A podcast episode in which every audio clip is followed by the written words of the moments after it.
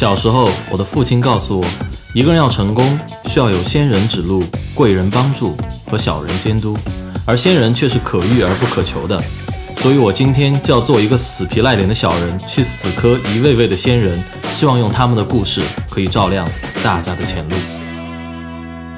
大家好，欢迎来到本期学霸百宝箱，我是主持人杨哲。这是我们学霸百宝箱第一次在周四晚上和大家见面，大家还习惯吗？不要忘记，以后我们都会约在每周四晚上的十点，每周四晚上的十点哦。好了，言归正传，今天我们有幸请到了高瑞峰同学作为本期的嘉宾。好，那么我们还是照惯例，先简单介绍一下我们的嘉宾。高瑞峰，小学毕业于成都市武侯区计算机实验小学，初中就读于七中育才，高中顺利考上了成都七中。大学的经历会比较复杂一点，大一就读于西南交大，之后去到了德国莱比锡大学和卡尔斯鲁厄理工学院，主修电子工程学。毕业后成功申请到了德国德累斯顿工业大学，取得了通讯工程硕士学位。大家可以看到啊，我们的瑞丰履历十分的丰富。不知道他今天的故事如何呢？那么我们拭目以待。好了，瑞丰给大家打个招呼吧。嗯，各位听众大家好，嗯，很高兴在这里跟大家一起聊聊天。OK，那么瑞峰啊，你也是我们学霸百宝箱做到现在以来第一位啊，就小学就在成都就读的嘉宾。那么，那我们就从小学谈起。你当时小学的时候在成都读书，感觉怎么样？我觉得我的童年还是蛮幸福的吧，嗯，相对于现在的小朋友来说，我觉得，嗯，在成都或者说是我的小学的话，嗯，读书的过程都还是很开心的，算是有个愉快的童年吧。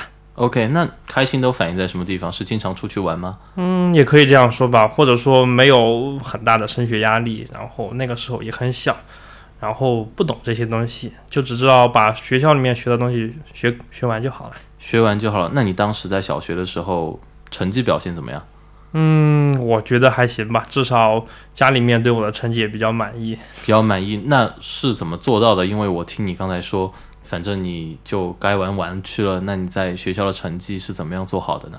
嗯，我觉得自己当时的话，应该就是把老师课上讲的东西都认认真真听，然后把那个时候该做的作业都做完了。我觉得就。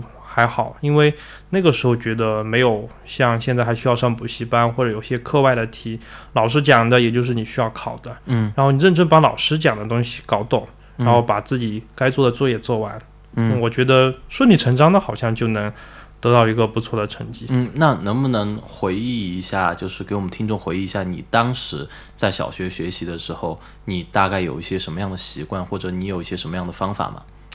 嗯，我觉得我自己最独特的地方就是，嗯，一定是做完了作业再去玩。做完了作业再去玩。对，因为小时候也很贪玩，也喜欢玩。对。但是，呃，回到家里面以后，一定是要先老老实实的把作业做完。嗯。然后那个时候住在，我记得家里住在二楼。嗯。然后很多小伙伴，有些比我大，有些比我小。嗯。然后就会在楼底下打招呼，然后叫你的名字啊，快出来跟我们一起玩。通信基本靠。对对对对对，就叫叫靠吼，然后。嗯，那个时候就跟他们说啊，你们等等我，我先把作业做完。然后那个时候作业我记得也不多，反正半个多小时、一个小时就一定能做完的。然后做完以后再开开心心的下去，无忧无虑的玩。嗯，那这里我。很好奇啊，因为我们前几期嘉宾也有一个，也有些嘉宾有这样的习惯，就是说先做完作业，然后自己再下去玩。然后嘉宾当然有各种不同不一样各各种各样的原因嘛。那你的原因是什么？为什么你要先做完作业再下去？嗯，因为我觉得可能我小时候感觉这个作业就像我应该是作为学生来说一个很主要的任务一样。主要的任务。对，然后如果我不做完它，嗯，然后我第一玩也玩的不踏实，嗯。然后我也不喜欢，到时候到了就是需要去交作业的时候拖欠作业，像欠着别人一样那种感觉，反正自己心里面就觉得很不舒服，这种感觉让我觉得不开心。嗯，所以说我就会说，嗯，或者自己会想，然后我把作业都做完了，我再开开心心的去玩，又不欠什么，也不会有什么心里面的焦虑或者不安的感觉，就心里比较爽，不忐忑。对啊，要玩就玩的开心，要学就好好学，就这样的。啊，OK，那。当时你觉得你养成这个习惯是你天生的就这样吗？还是有一些其他什么原因？呃，要说自己天生的，我觉得也不太也不太像。不太像。嗯，就是说我自己感觉的话，其实也有，嗯，很小的时候感觉就是没有，就是做好作业，嗯，都不算没做，是没有做好作业。没有做好。然后或者是有些题当时觉得没做完，然后就空在那儿。嗯。然后后来去交了作业以后，可能老师也对你的这个做的成绩不太满意，或者你的成果结果不是很，然后反馈到我自己心里，就对那个小时候的心理就造成一些影响，觉得啊，这样做的没做完都已经很不好了，更不要说不做了。对，所以说在慢慢成长的过程中，加深了自己这种心理的影响，所以说就让自己什么事情都要求做完。做完了以后再去玩就会好一点，就是不要弄得就是这个也没玩好，那个也没有学好，嗯，所以就两头不靠。对，要么就玩好，要么就学好。嗯，那么除了在你刚才说到的，在老师在学校老师会给你施加这样一些影响之外，那么像在家里父母他们有特别做什么事情吗？嗯，我觉得这一点倒没有。我的父母对于我的成绩呢，嗯，高低他们其实不会有很大的那种。在意或者期许，期许要跟你说，你成绩必须考多少分，你的作业必须做的怎么样。但是的话，他们是一定希望我是把作业做完，然后把你自己应该做的本分的东西做好，做好。而这个是态度问题。至于最后成绩好不好，那个可能有个人的天赋高低的区别，或者说你自己对于问题的理解能力的高低的问题。嗯但是。最主要的基本的底线就是，他们对我的期望是一定要把作业做好做完就行了。嗯，就是父母说，父母就是给你一个期望。那么你有没有在这个过程中辜负过他们这个期望？嗯，我觉得我应该是很好的完成了他们的期望。很好的完成希望，特别尤其是在小学的时候。对对对，OK。因为我觉得小学的时候是培养纪律性最强的时候。嗯。可能因为我觉得我那个时候读小学的时候，无论是家长还是学校，嗯。在教育的过程中，都还是很在乎这个纪律性的，比如上课的专注，嗯，还有一些行为习惯的要求，把习惯良好的习惯养成了以后，这样的话，对于以后自己的就是做事情的话，我会觉得影响还是蛮深的。嗯，你刚才谈到了纪律性，我很我我我很想问你一下，就是说你当时在学校的纪律性怎么样？然后你所说的这个纪律性，你自己把它表现在什么地方呢？我觉得纪律性有几点，然后我觉得，比如说第一来说，就是上课不迟到，不早退，不迟到。对我从小到大自己来说，读书学习的过程中，从小学、初中到高中，嗯，然后我全部都是做到了，没有一次就是无故迟到。嗯，也没有一次无故早退，就基本上你能到的时候全部都按时到了。对对对，那这个其实是一个很不容易的记录。我想说，因为我自己肯定都没有做做到过，这个我必须承认。因为我觉得这个确实也是我自己回顾我自己，嗯，小学、初中、高中以来学习经，要说成绩有多大的成就，我觉得倒谈不上。但是我觉得自己能够做到没有无故迟到，嗯，就是一个不错的成绩。这也是一种纪律。的表现吧，我觉得。那么这一点具体你为什么可以做到？因为这个对大多数人来说都是很困难的。你是有什么动力吗？还是？我觉得家里面对自己的辅导和那种嗯观念的影响比较大。家里的影响能具体说说吗？嗯，比如我举个例子嘛，应该是在。二零零零年的时候，那个时候是我们国家，我记得很清楚，第一个五一黄金周。嗯，对，嗯，天又很热，然后我们全家当时就决定出去玩一玩啊，然后去的西安。嗯，然后去玩的时候，因为当时的火车票也跟现在一样很难订，订了去程，然后回程当时没有完全订好。嗯，然后当时为了赶上五月八号开学。嗯。然后父父母当时因为我的家庭条件在那个时候也不宽裕，嗯，但是父母为了让我一定能够准时按时的到学校上课，不迟到，嗯，所以说他们当时宁愿会考虑。嗯，从西安到兰州的飞机，嗯，从兰州再最后回成都的飞机，嗯，这样花一笔很大的钱，嗯，经济上也是一个很大的负担，嗯，但是目的就是为了让我自己能够准时按时的到学校上课，嗯，所以我觉得其实从这一点对我小的时候，大概零三也就是读三年级的时候，嗯，其实现在想想，读三年级的时候那个时候上课也学不了什么，耽搁一两天也没问题啊，对，但是父母就愿意。花出这么大的一笔金钱，然后就是为了让我能够按时上课。对，就是这样。所以我觉得对我自己来说，我以后的自己去上学的过程中，我也会想到这一点，也会自己会注意这个要不要去迟到。嗯，所以我觉得父母的影响还是很大的。也就是说，父母当时他采取的这样一个行动，就是宁愿绕道从西安到到了兰兰州再从兰州回回成成都对然后花了一笔额外的机票钱，对对对也要把你按时送回来。就有一个三年级的学生按时送回来去上课。那么其实他在这里面的这个行动，你当时是看在眼里的，而且到今天你都还记得，对对对，而且印象都非常的深刻印。象非常深刻。就其实给你塑造了一个对，我觉得也算是一种言传身教吧。言传身教，就相当于一种嗯父母的一种榜样的作用，是吧？对对对，OK，呃，那么我们刚才谈到了，就是父母对你的一个榜样的这样一种作用，父母对你的这种影响啊。嗯那不知道除了刚才你说到这个呃按时去上课不迟到的这个事情之外，还有没有其他的一些事情呢？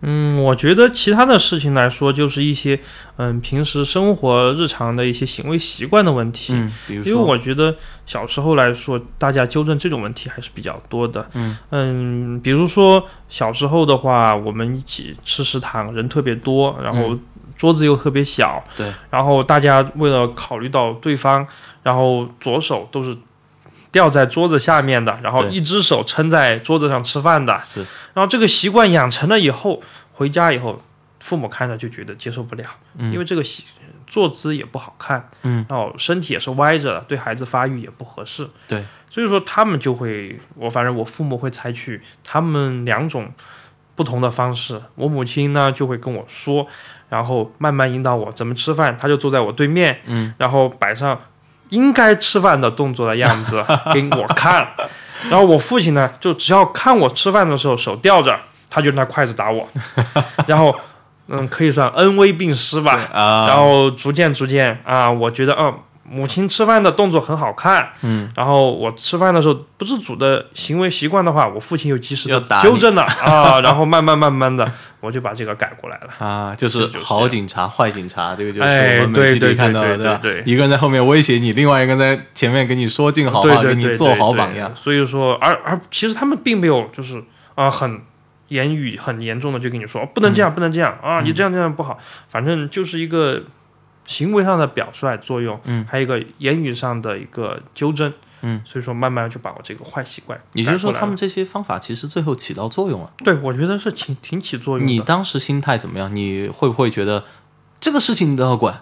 你会不会对他们有什么？就说久了，你会不会烦？会会我觉得还好，因为我觉得小学的时候应该还没有逆反心理吧。哦，都还没有。然后父母又很权威的，然后说什么话，我觉得都还会听呢。啊，而且也不是一味的就是骂骂你，然后说你这样不好，你这样好丑，好难看。嗯，就是说我母亲就摆一个正确的姿势，嗯然后我父亲就及时纠正，嗯然后就慢慢把这个习惯改过来了。啊，那看来他们两个配合的是相当的默契，是不是？今天想到是的，是的，哎，OK，那我看到你在刚才说的这个过程中，我发现你是一个特别听话的孩子。就父母给你说什么，虽然他们方法也有一定的原因哈，但是你都会去听。嗯哼，那在这个过程中，你有没有就是比如说小学、初中的时候，有没有做过一些不那么乖孩子做的事情？嗯，我觉得当然有啊。有过是吗？能跟我们讲一讲吗？嗯，我觉得最大的黑历史应该是小学的时候去上黑网吧吧，呃，去上黑网，对吧？因为那个时候刚开始网络普及过来以后，嗯虽然是拨号上网嘛，但是大家就开始玩网络游戏，嗯然后就是从那个时候开始的。啊然，后你当时玩啥呀？传奇，啊，玩传奇。对啊，啊，这个游戏我也有玩过。对啊，非常老的哎游戏。这个游戏当时其实应该挺贵的，你用什么钱去玩的？嗯，其实有很多方法呀，一个是自己存点钱，但是很少。啊对但是我记得自己嗯做了一件非常坏的事情吧。啊，嗯，现在想起来就是那个时候学校要买字典，嗯字典很贵嘛，嗯嗯，厚厚的一本大概三十块钱，嗯然后那个时候就跟家里面说买字典去了，然后父母当然很支持你去买这些东西，学习工具用书，所以想也不想就给了你三十块钱，啊。然后再加上自己存了几块钱，我记得那个时候点卡三十五块钱一张，，OK，然后就凑了三十五块钱去买点卡，嗯。然后最后走在路上想，嗯，钱花了，东西没有怎么办？然后就给父母撒了个谎，说那么厚一本字典又塞不进书包里面，嗯。扔在等车公交车，因为我后来五六年级是坐公交车回家，嗯嗯然后放在车站啦，啊。然后车来了又挤，就光着去挤公交车去了。然后父母想也没想啊，丢了就算了吧，嗯。再去买一本就是 然后这本又可以玩同样的啊。当然这个就不行了。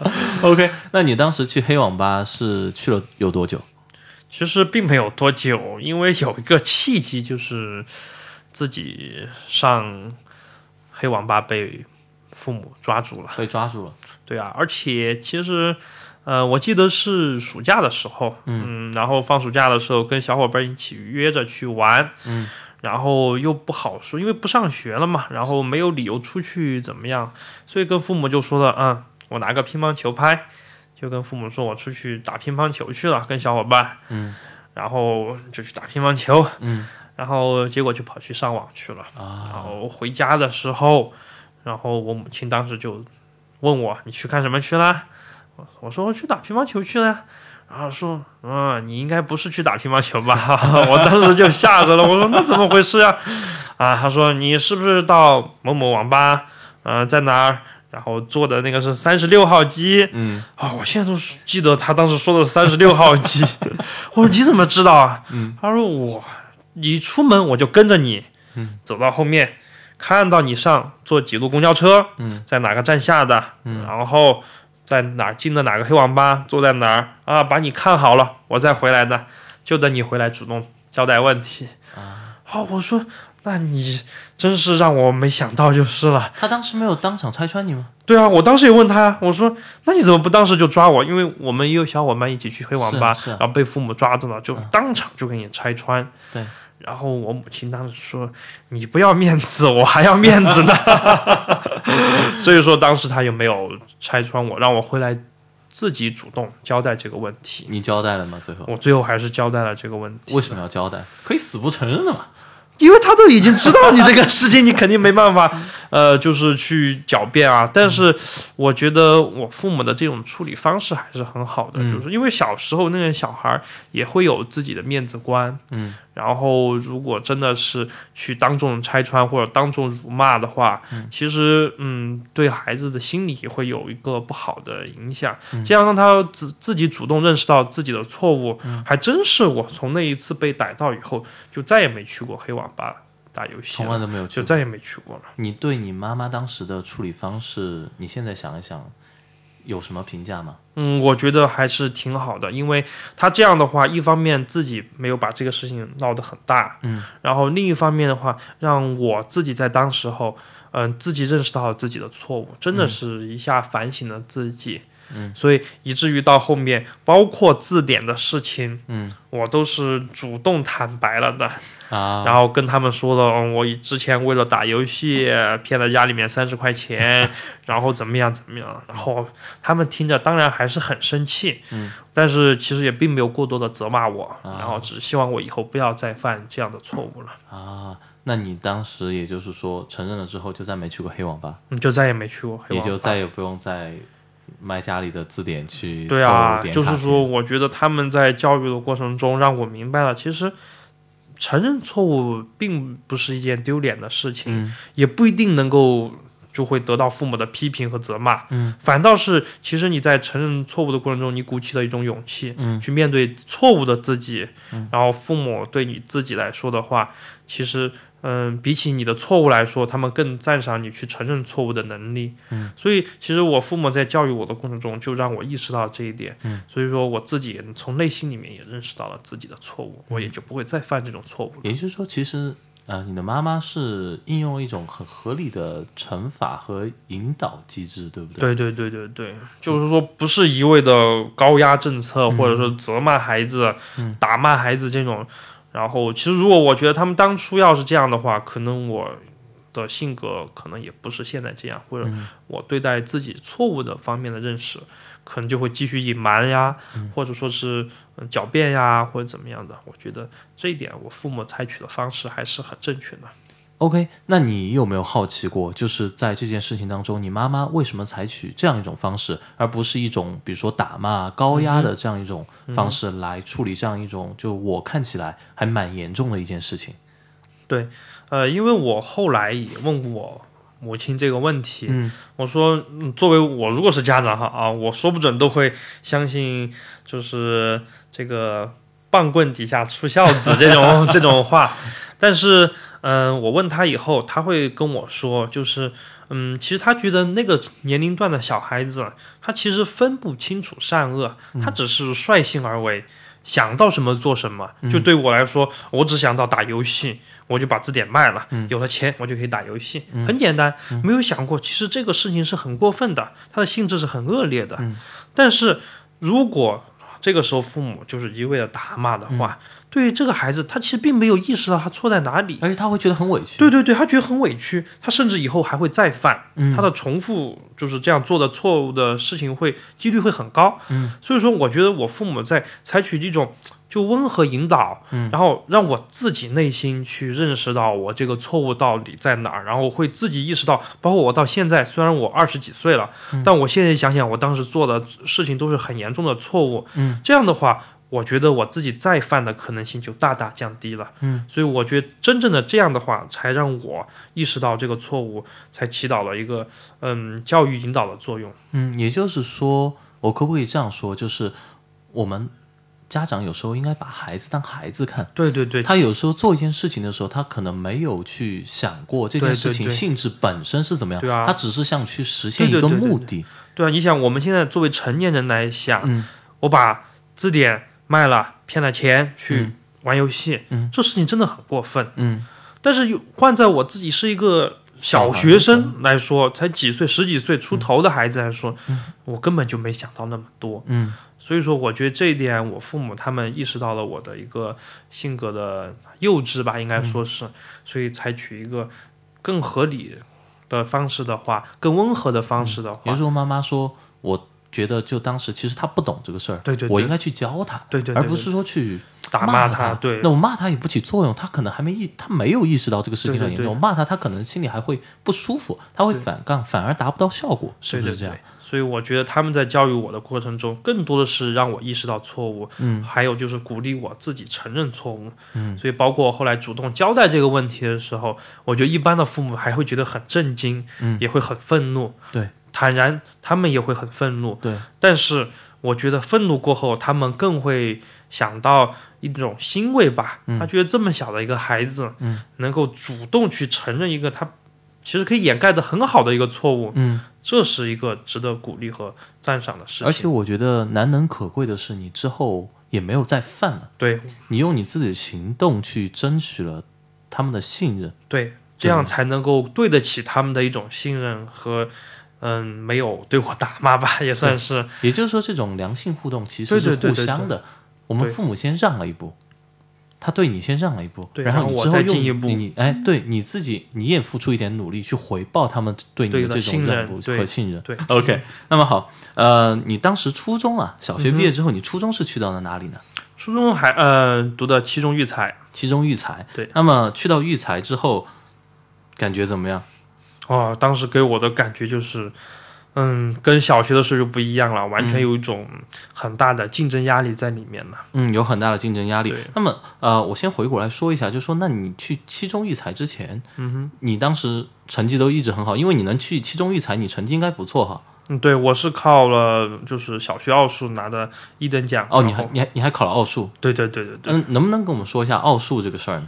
奥数的话，我其实觉得一个是当时因为嗯学校放学也比较早，嗯。然后学校为了让家里面也就是下班父母都比较晚，嗯。然后孩子能有一个时间的，就是嗯。过的时过的时间嘛，嗯。所以那个时候学校也组织有很多兴趣班，嗯。其中就有奥数班。嗯然后我当时就去报了奥数班，然后通过学校的奥数培训，然后参加全国考试，然后最后拿了一等奖，然后然后就顺利去到七中。对对对，那我发现这里有个矛盾的地方，嗯你拿奥数一等奖，而且你说的这么轻松，感觉就是奥数一等奖嘛，就是参加了兴趣班我就拿一等奖了嘛，对吧？那你到了七中之后，你刚才告诉我说你觉得压力还特别大，对那这个就是一个很矛盾的事情，不至于嘛？我觉得一个奥数一等奖的同学在七中，因为当时觉得自己学习其实兴趣的东西还比较多，嗯。没有想到我一定是为了拿奥数一等奖，呃，才能够进期中育才，嗯，然后所以说这样去努力的，嗯，当时是完全是一个是打发时间，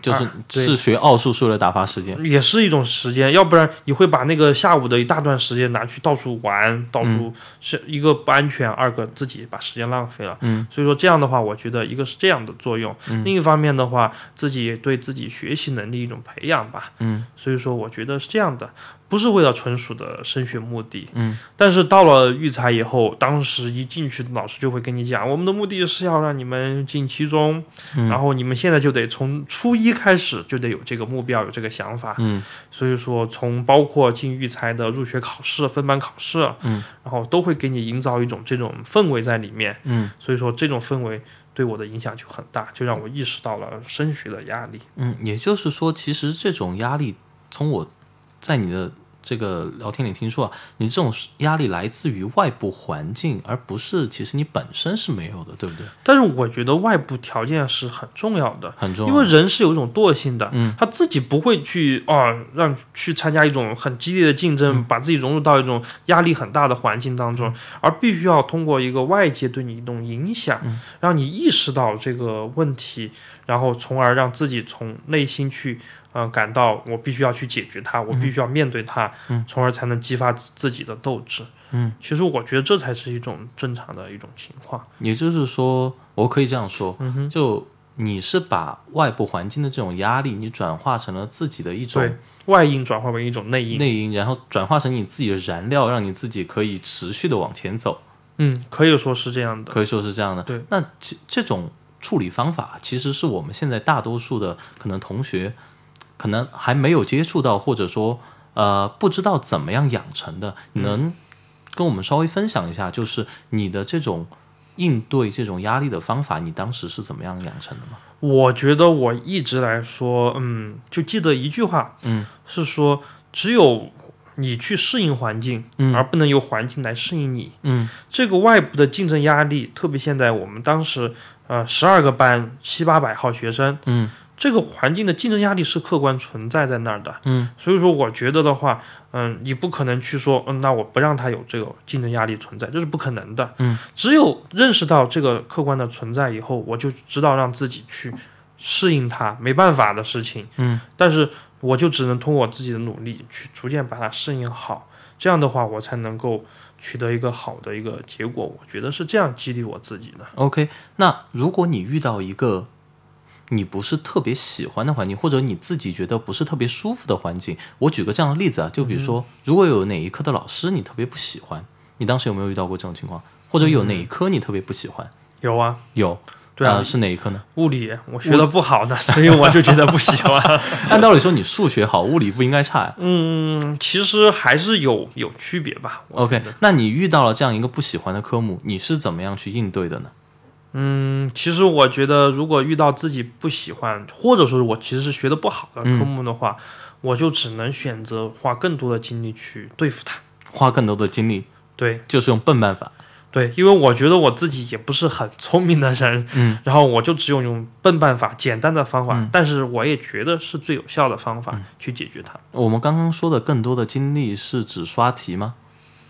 嗯，我觉得这也是一种办法。是一种。那你采但是我觉得刷题也分两种情况啊，一种就是盲目的感觉自己做了很多题，嗯，那我就应该有取得好成绩的条件才对。对但是其实他们忽略了做题其实只是一种手段，嗯而真正的我自己觉得我读初中学物理的困难的话，就是通过做题，然后总结方法。嗯这才是一种最好的方式。具体来说的话，就是说，呃，题可以做很多，但是其实题型的长相其实是差不多的。嗯，我就可以把相应的题型的方法总结出来，然后再次遇到这种题的时候，我是不是能够通过这种方法再解决它呢？嗯如果能，就说明我把这个方法学好了；嗯如果不能，说明我并没有掌握这种方法。嗯，所以说我就还需要再总结、再练习。嗯其实就是这种不断的积累的过程。嗯，我发现你对待这些问题的时候都相当的冷静，就遇到每一个事情，你会反复去思考。我也有焦虑的时候啊，啊有刚开始面对问题的时候肯定会焦虑呀、不可能都是很泰然自若的，这不可能的。那从什么时候开始不焦虑的？遇到问题之后，其实就是你认识到你焦虑也解决不了这个问题的时候，啊，你就只能去开始思考嗯自己应该怎么解决它。也就是说，反正我在这儿空想，我在这对啊，你在儿抓头那儿自暴发没用，自弃、抓头发、抱怨，这个问题还是很难，还是对做不了。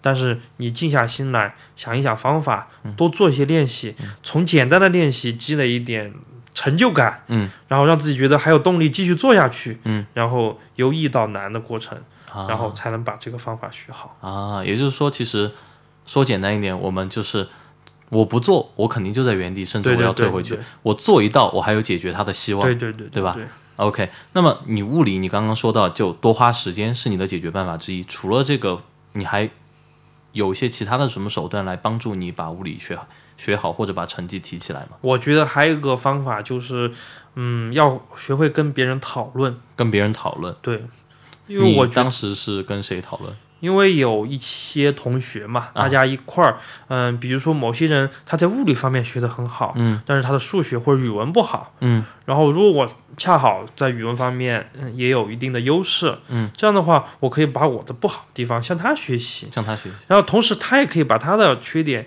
然后或者不好的地方向我学习，嗯，这样大家在交流的过程中，自己把自己长项又回顾了一遍，嗯然后又把自己的弱项又得到了提升，嗯然后这样促进大家都一块儿能把成绩提升上去，嗯而且很凑巧的是，我们这一帮同学最后都能够考得不错的成绩，都能考出不错的成绩对对对，而且我也可以说最后都去了其中。啊，还是好朋友吗？对啊，现在也还是好是朋友啊都很好的朋友。对啊，可惜只是后来读高中以后就不在一个班吧。啊，那这个就一举多得。那么其实你在这个过程中，就你也运气比较好，就找到一群都愿意跟你分享的同学哈。会不会遇到就是说一些同学他这科比较好，但是你去问他，他就装不知道，或者他就不愿意跟你讲的呢？嗯可能也会有这样，也会有对啊，因为所以我觉得一个竞争的氛围还是有一个良性的竞争氛围比较良性。竞争，对啊，就是说大家虽然彼此在呃有竞争的可能，对吧？因为嗯大家升学的名额就这么多，对，但是大家通过互相促进，是让大家都提升上去了。但是如果嗯有人就是刻意的，就是不不愿意去分享，嗯。或者不愿意把自己的学习的好的方法传授给别人，嗯，那么这样的话，其实一方面他自己的消息也是闭塞的，嗯，但是呃还有一方面就会给别人塑造一个不好的一种形象，这样大家也会慢慢的，我觉得疏远他，嗯。其实他自己就会圈子越越换越小，越换越小，但是这样的话对他自己的发展也是没有利的。没有利的。就是说可以说他其实只得到了短期的嗯。利益吧，或者说是，我很我很我很好奇一个问题啊，就是说，因为这个讨论这个事儿嘛，涉及到你问别人，对，那还有别人问你的时候，那别人问你的时候，你当时我就很还觉得，我至少觉得我愿意教他吧，因为我至少我在这方面能了解的话，嗯。一方面，嗯、可以给别人说也是一种快乐，嗯。对我来说啊，嗯。另一方面你自己在教别人的过程中，嗯也是把这个知识进行了再回顾，再回顾，对啊，巩固加深了自己这方面的印象，嗯，你觉得给别人讲清楚容易吗？嗯，其实也很考本事吧，考本事是吧？你要把东西给别人讲懂，啊，也就是一种知识的梳理过程，梳理的过程，然后把知识再回顾一遍。嗯，我觉得我很享受这样的过程。是吗？对，那你那一群同学，他们享受这个过程吗？我相信应该都会有这样的经历吧，不然也没有持续下去的动力。嗯，对，呃，其实这我就想起了我的一个故事，就是我的高从高二之后的那个同桌。那么我当时是政治很好，就是我是文科班的啊，然后我那个同学他是地理很好，然后我们两个就互相讲题，然后。最后就是我开始问他题，他还不惜的跟我讲，就后来他发现一个事儿，我政治比他高十几分，然后后来他不得不就你知道就近水楼台嘛，就问一下你政治为什么这么好？那我就先给他讲了，他之后也就把地理给我讲了。最后他政治可能就我的成绩打个九折，我的弟弟就他的成绩打个九折，其实就这样一种双赢的局面。对啊，但是大家都是在进步的过程。对，大家都是这样一种共赢的局面，对不对？这就是你刚才说的这种状况。对，所以我觉得学习的过程也是很需要分享的。嗯，也就是说，还有你刚才强调到的良性竞争，其实是蛮重要的。自己能懂得，最好是跟大家分享。对，因为特别是在好的学校里面，这种氛围特别就竞争的氛围特别大，别啊，同时也会分得很区，嗯、就是明显一个良性竞争和一个恶性竞争的氛围。嗯，对，所以说，我觉得我更提倡大家进行良良性竞争。实现双赢，而不要把自己关在小角落，跟社会对疏远。所以说这次会看到很多报纸啊，会说，嗯、某一个寝室大家都考得很成绩很好，对然后或者都状元都出自于一个地方啊，什么嗯样？我其实觉得就是一种良性竞争的一种好的优势吧，嗯让大家都能够进步。什么最牛学班级啊，最牛寝室，嗯大家其实就是一种在嗯、互相促进、互相学习的过程。OK，那你初中整个状态，我看是比较好的一个状态啊。那当时这个中考成绩应该也比较理想，嗯，还还是不错的。高中也是顺利的去到了七中。对对对，到了七中之后，是觉得反正我就是嫡系七中育才出来的嘛，对吧？当时压力应该就没有很大了，还是嗯，也会有确实有松懈的过程。有松懈一点。对对对对对，因为觉得，嗯，自己就是从一路过来的升学过程都还是很顺利吧，嗯，然后后来也会有松懈的过程。嗯，那我想说，我们刚才聊了那么多学习，你在高中的时候除了学习，还有做点其他事儿吗？呃，有还从事了一些学生工作吧，啊，比如说做的是啥嗯，我在学生会里面工作，啊？没有做学生会，没有影响学习吗？嗯，我觉得应该不会啊，因为其实那个时候不会有太多的时间占用你，因为学校还是以一个学习的目的为主，嗯，然后但是另一方面，你花一些时间去认识更多的新朋友，嗯，然后开拓自己的视野，也是值得花这个时间的，值得。花这个时间。对对对你还有当时认识的朋友，现在还是很好的朋友的吗？对啊我觉得对啊，正是能够通过这样的一个环境，其实把自己的圈子也混得越大一点，嗯让自己能够接触更多的人，而且很多一直到现在也会有很很好的联系。大家好，这里是学霸百宝箱。大家如果想更及时的收到我们节目的信息，请关注我们的微信公众号“露露小讲堂”。那么关注的方式有以下两种：首先，微信端口进入的听众可以长按屏幕下方的二维码，点击识别，再点击关注就可以了。那么其他听众呢，可以在微信里搜索“露露小讲堂”，梅花鹿的鹿，露露小讲堂。就可以顺利关注了。小时候，我的父亲告诉我，一个人要成功，需要有仙人指路、贵人帮助和小人监督，而仙人却是可遇而不可求的。所以我今天就要做一个死皮赖脸的小人，去死磕一位位的仙人，希望用他们的故事可以照亮大家的前路。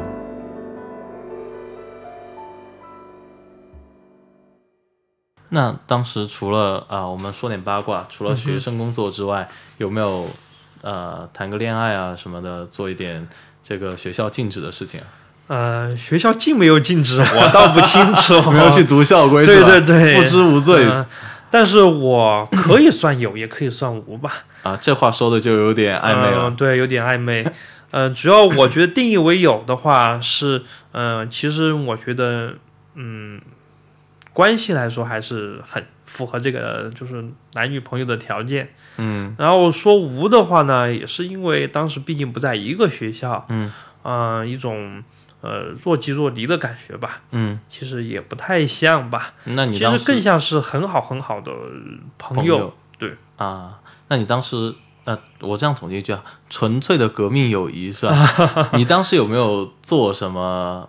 比如说不在一个学校嘛，你们嗯什么时间打交道呢？对啊，我那个时候就是，呃，一到中午的时候，因为我们学校那个时候可以中午可以出校，啊，然后就会骑着自行车，然嗯后我那个应该算是初恋女朋友吧。啊你这个算异地恋，也算初恋。啊、对啊，对啊，然后呃，在呃实施中学，啊。然后那个时候就会骑自行车，啊，然后一路，然后二十分钟的样子，每天中午吗？每天中午，风雨无阻，啊，应该算是风雨无阻吧。这个、呃对啊还是不容易，对啊。还是不容易。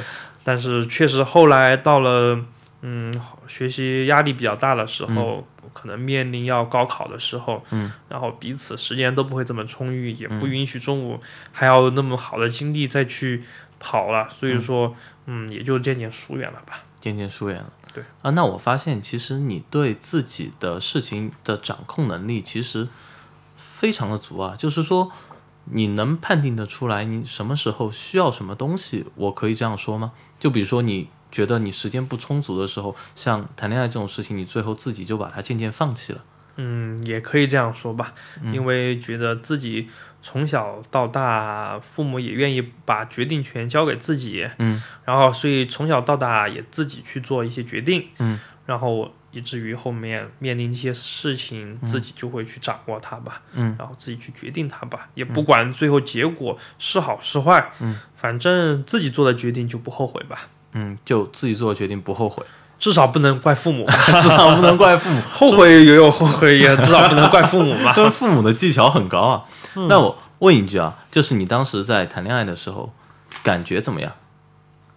嗯，我其实觉得不一定，到真是像主流说的，嗯，学生的时候谈恋爱就是影响学习。嗯，其实是看你把自己的精力花在什么样的地方。嗯嗯，你开心吗？我觉得还是挺开心的。开心啊。对啊，我还觉得，嗯，想一想，有一段开心的过程，说不准能够铺垫更好的学习嘛。啊，不然自己每天就只知道书本上的东西。当然，我也不是鼓励早恋啊或者说怎么样，都是顺其自然的事情。啊，但是自己能够开心的话，嗯对于自己学习或者怎么样的话，都会有个好的心态吧。其实我是不是可以这样说？其实谈恋爱这个事情也是你发泄压力的一种方式，嗯，可以这样说吧可。以这样说。对，其实也是一种另一种途径，把自己那种升学压力、竞争气氛的压力一种舒缓吧。嗯，呃，我做过不恰当的类比，是不是像踢个球、打个游戏，是不是同样的一个节奏？啊，也可以这样说啊。对啊，可能个人有个人选但择。这个对人家女生不太好，对啊对 确实是不是这样一个？嗯、但是也是，这是看自己选择什么样的方式吧。嗯，OK，那好，那你高中啊，也我看也是蛮丰富的啊，这个 各种都没有闲着。那对对对，高最后高考成绩怎么样？也还不错吧，还不错。对，但是只是嗯，成绩虽然不错，但是因为我那年高考的整个环境，地震以后第二年，嗯所以嗯，反正考试的情况也很出乎意料，嗯，所以自己在最后虽然成绩不错，但是在填报志愿的时候，嗯，最后嗯录取的学校也跟自己那个成绩或者说自己的期望还是有有一点出入就是了。能这是够能跟我们具体说说你当时考了多少分？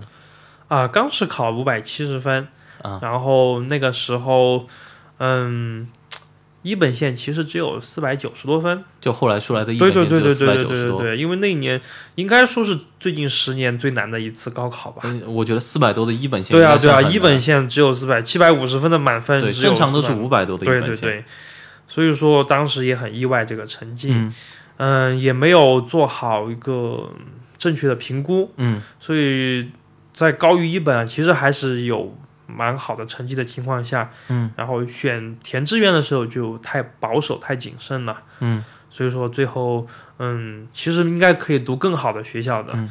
最后也没有去敢填报这个志愿，因为我看你比一本线是高了七八十分的这样一个啊、成绩，至少应该有七十分然后。你去到的是西南交大，对我本科在西南交大，那其实算是一个非常屈才的一个学校了。嗯，也可以这样说，所以说。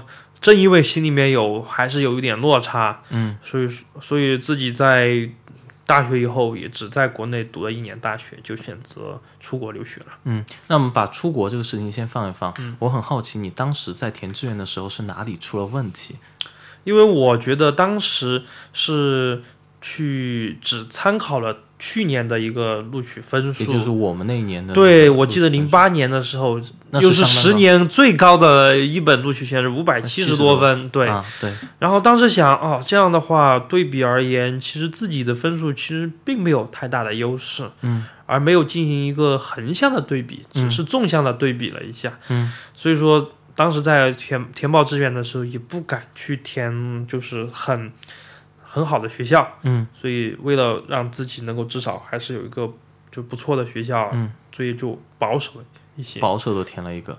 对，那也就是说，当时其实你的这个填志志愿的时候，这个研究没有做的特别彻底、啊。对对对，这个事情，这个也是一个很大的遗憾。对，就是说，其实应该在考完以后，嗯，其实有句俗语就说的“考得好不如填得好”志愿，所以说自己在考完了以后，应该结合自己的成绩，分析一下往往几届在比如相关专业最高录取、最低录取，还有平均录取成绩，嗯，然后大概高于当年的一本线多少，对。而去取一个分差，而不是那个绝对值。对，这样的话，自己在填报志愿的时候，嗯，就会更加心里有数一些。嗯，那也就是说，其实你在填志愿的时候，其实是啊、犯了一个蛮严重的错误，对啊，血的教训，真的自己有一点对不起自己的分数。嗯，对对对，你当时进去之后什么感觉？因为其实你是应该比当时在你学校大多数人都是要好很多的。对对我说的不客气一点，你可能不出意外的话，你跟我做个校友应该没有太大的问题，我说对不对？不要西南交大、上海交大都可以，应该没有太大问题对对对，所以说，那你当时什么感觉才进学校？呃，才进学校，自己感觉心里面还是觉得有些沮丧，嗯，然后落差也比较大，嗯。然后心里觉得嗯不是很能接受这个结果，嗯，但是是既然已经如此了，就跟之前说的一样，你又把你环境已经对。你又把你的心态发挥出来了。环境已经放在那儿了，不能让环境为你重新选择一遍，嗯。但是你只能去适应它了。我就会想，嗯，如果我这个环境不能适应我的话，就是这个环境不是很适合我的话，嗯比较适应我，那么我就去选择一个更好的平台。嗯，所以说那个时候就会考虑选择出国。你在这个过程中做了什么呢？就为了出国这个事儿。呃，我会比如说我当时决定了，因为我是学工科的，嗯，我考虑到一个自身的家庭条件，嗯，还有个自身的个人兴趣，嗯，所以我考虑到了去德国去留学。去到德国留学。对，所以说我在后面的选择过程中，我就会为我到德国学习做准备，比如学德语、就是一个最大的准备。嗯然后我记得二零一零年的时候，我就刚好在交大西南交大读了一年，嗯，以后，呃，利用假期三个月的时间，六月份到九月份的时候，然后就就非常拼命，可以说别人在放假已经在玩了，享受暑假的过程中，我每天是从八点早上八点到下午三点，中途只有二十分钟的午休时间，就连续三个月的时间学习德语。那这还蛮辛苦。对啊，因为确实就跟我刚刚跟你说的一样，我并不是就是天资很高的人，嗯。然后我学习能力也并不是最强的人，嗯。所以我就会花很多的时间、很多的精力，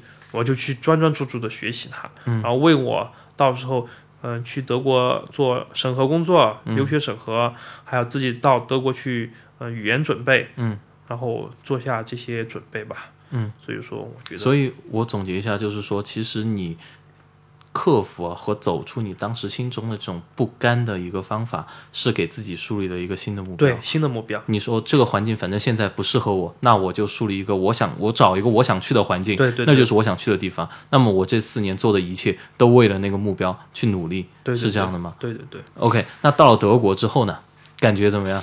因为那是一个全新的陌生的国家，而且语言体系从我们小时候都学的是英语嘛，对对对对从我们开始对吧？我是四年级开始学英语的，哦那我去到美国，我感觉都还好，但你去到是德国，对对对，又是一个完全不同的文化氛围和语言环境。那你当时才去的时候有没有不适应？非常有不适应的，无论是气候环境，因为德国的纬度还靠北一点，嗯然后去的时候又是冬天，嗯然后无论从气候环境、生活环境，还是自己接触的，因为在那儿还得学习，嗯还得进一步加深自己的德语学习，嗯所以都感觉不是很能适应。嗯，当时有没有遇到什么困难在学习上？嗯、最大的困难就是上课听不懂。上课听不懂？对，因为刚开始去的时候，因为我毕竟只在嗯国内读了一年大学，对，然后要在他们那边就是顺利进入大学，就是你要参加一个类似于国内高考的一样的考试，嗯，就像一个入门考试。对对对，大学的入门考试一样，所以你会去学到语，就是语语文就是德语、嗯。数学，嗯，然后英语，嗯。然后物理化学，嗯。的一些基础知识，嗯，然后在学习的过程中，我就感觉其实，嗯，即使三个月的学习下来，自己的德语学习下来，也不是很能够适应，也会觉得很困难，嗯，所以说这是我当时觉得学习的一个困难吧，你最后怎么解决这个事儿的呢？还是老办法，还是老办法，对啊，就是反正环境不能改。对啊，还是老办法，因为感觉就是，包括我现在都是这样的。嗯。我现在学习的过程中也是这样的，就是说我如果刚开始学到这个东西学不好的话，嗯。或者说我一开始不能很好的掌握这个知识的话，嗯。我就会考虑，我就比如说我当时就是晚上又继续学习，嗯，然后如果我听不懂，我就再写一遍，嗯所以通过这样的方式加深自己的印象，嗯然后其实慢慢的进步的过程中，你自己回顾过来会看到自己也取得了一些小的成就，学好了这个，得到老师的鼓励，嗯，或者说让自己能够感到一种成就感，这样的话就给自己一个动力继续学下去。继续学下去。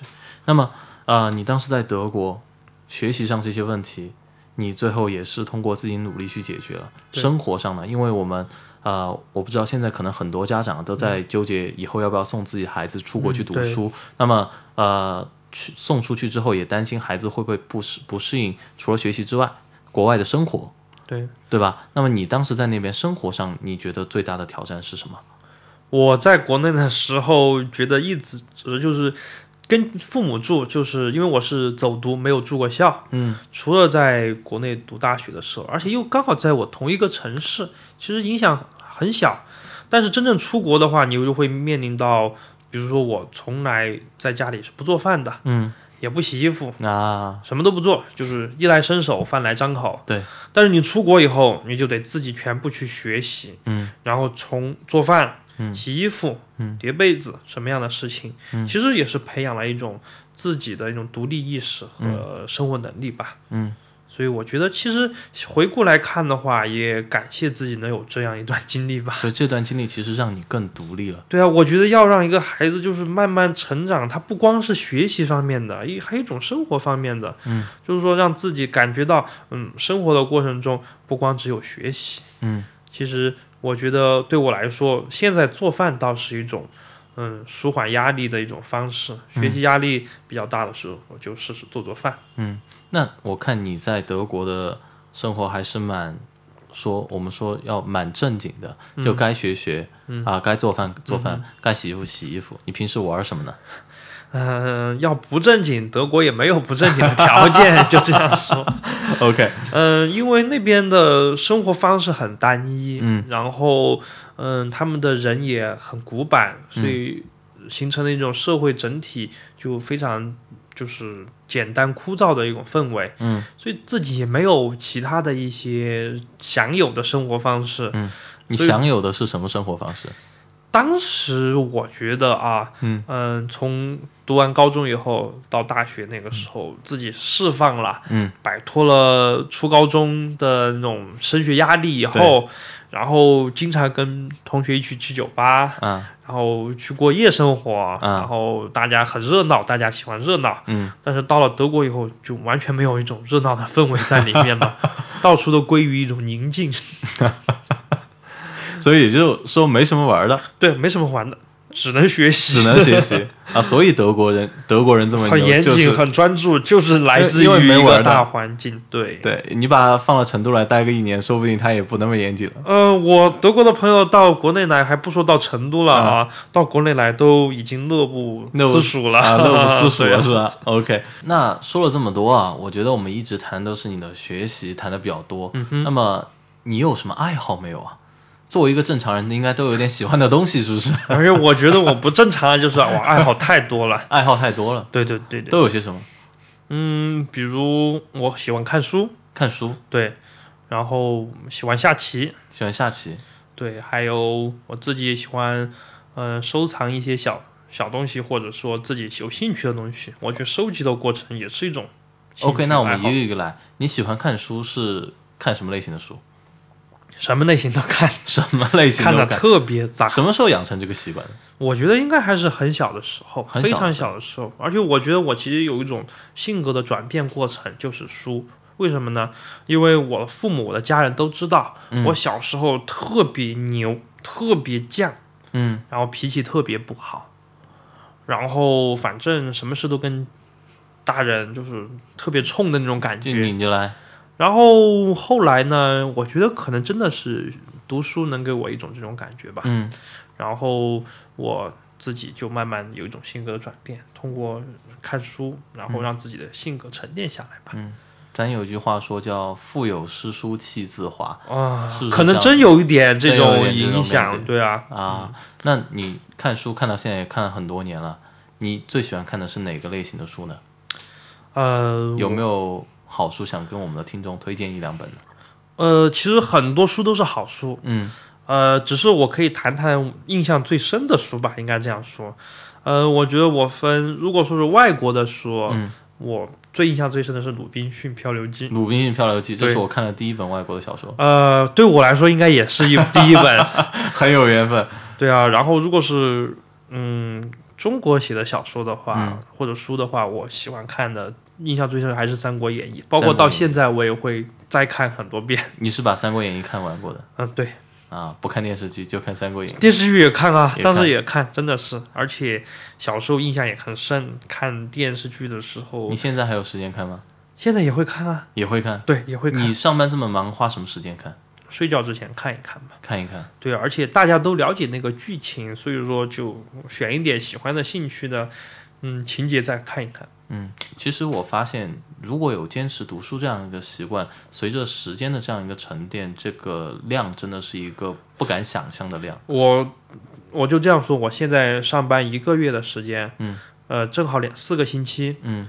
然后我自己每天就利用在公交车上，因为我家离上班的地方很远，嗯，基本上单边都是一个半小时的时间，这么远，对，嗯然后我又不看手机的，嗯我最多用手机听歌，嗯，然后反正从起点站到终点站，嗯我都是看书，嗯，然后这一个月下来，大概有看了八本书，而且只是利用呃闲琐碎的时间，嗯只就是公交车上时，还没有说花其他时间来看。对，这样算起来一年也怎么也有一百本书左右，我觉得我至少每一年可以看将近两百本书。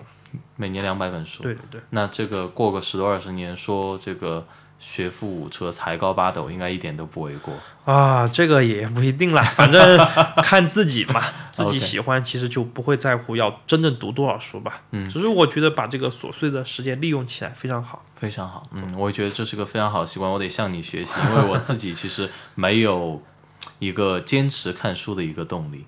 那么刚才说完了书，说咱说第二个，一个一个来哈。你说你喜欢下棋，喜欢下啥棋？呃，什么棋都下，又又是什么棋都，对对对，什么书都看，什么棋都下，呃，门。门懂，样样温。因为我最早接触是小学的时候下国际象棋，然后后面慢慢接触了围棋、嗯象棋、呃五子棋、嗯军棋、跳棋、双陆棋，嗯，太多了，真的是。真的是不胜枚举。你最喜欢的是哪一门？嗯，其实也谈不上最喜欢吧，我嗯。最有兴趣的还是嗯、呃围棋吧，应该说，因为我最不好的也是围棋，但是自己就喜欢看别人下，或者说是自己看一些棋谱什么的，嗯觉得好像是仿佛跟高手对局一样，但是我自己又并没有这种机会，嗯所以说我很享受这样的过程。嗯，棋这个东西对你的生活有什么影响吗？因为你平时会看书，嗯，平时会下下棋吗？或者说你说书其实对你的品性有一个提升，对。棋呢？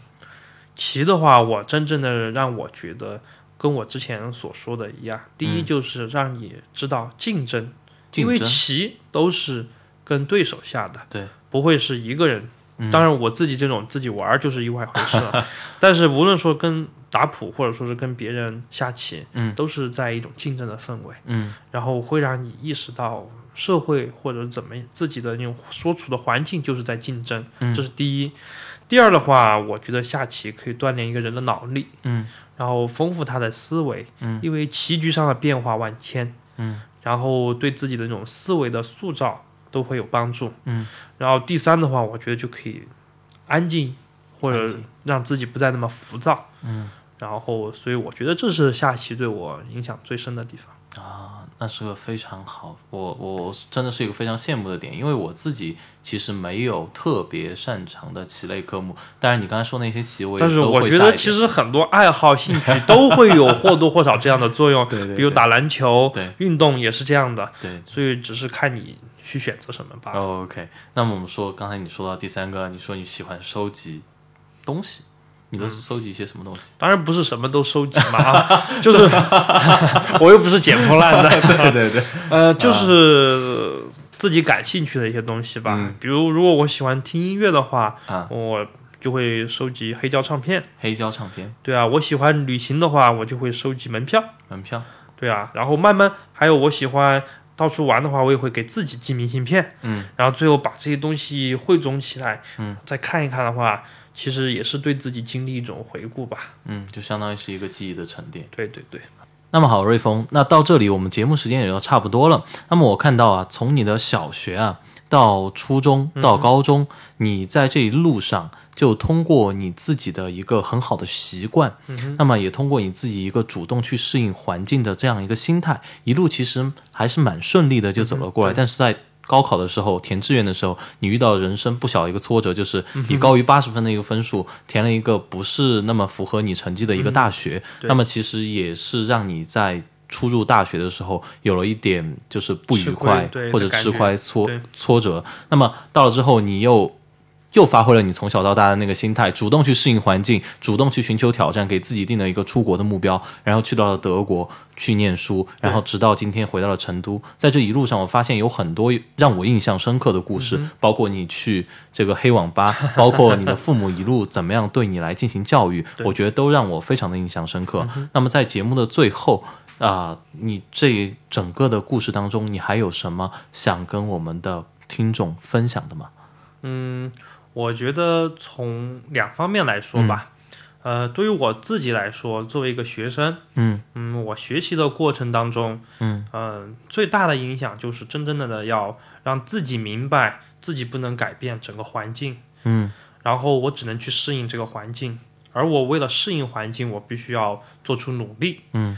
而这个努力的话，肯定会遇到挫折。嗯。虽然你刚刚说，我感觉从小到大的学习过程都还是蛮顺利的，嗯但其中肯定会遇到挫折，嗯肯定也有困难的时候。包括我学物理感觉很困难，或者我后面学习英语感觉很困难，嗯种种的情况。但是我觉得自己学习的过程中，把这些困难放小一点，嗯，然后一点点的完成一个小目标，嗯，然后从中获得一个嗯成就感。然后这样鼓励自己有个动力继续去学习，这样的话，我觉得能够让自己有一个持续学习的动力。然后另一方面来说的话，我觉得从自己父母对于我的教育来说，一种行为习惯的养成的话，我觉得嗯，真正的就是嗯，没有采取那种高压的那种环境，或者说也对我提出各种苛刻的要求，或者是打骂我，而是真的希望让我自己去。嗯，明白一些道理，明白一些该怎么做事情的，嗯，一个该怎么做事情的一个呃想法吧，嗯，然后从中让自己去认识到自我，嗯，这样的话才能对自己的印象更深刻，嗯，才能把自己的问题纠正的更好一点，嗯，所以我觉得这是我自己经历上比较让我。觉得印象深刻的地方吧，嗯，也愿意跟大家分享的地方。嗯，那么好了，谢谢瑞丰。那么这就是我们本期学霸百宝箱的全部内容，感谢大家的捧场。我们下周四晚上十点不见不散。好，谢谢。大家好，这里是学霸百宝箱。大家如果想更及时的收到我们节目的信息，请关注我们的微信公众号“露露小讲堂”。那么关注的方式有以下两种：首先，微信端口进入的听众可以长按屏幕下方的二维码，点击识别，再点击关注就可以了。那么其他听众呢，可以在微信里搜索“露露小讲堂”，梅花鹿的鹿，露露小讲堂。就可以顺利关注了。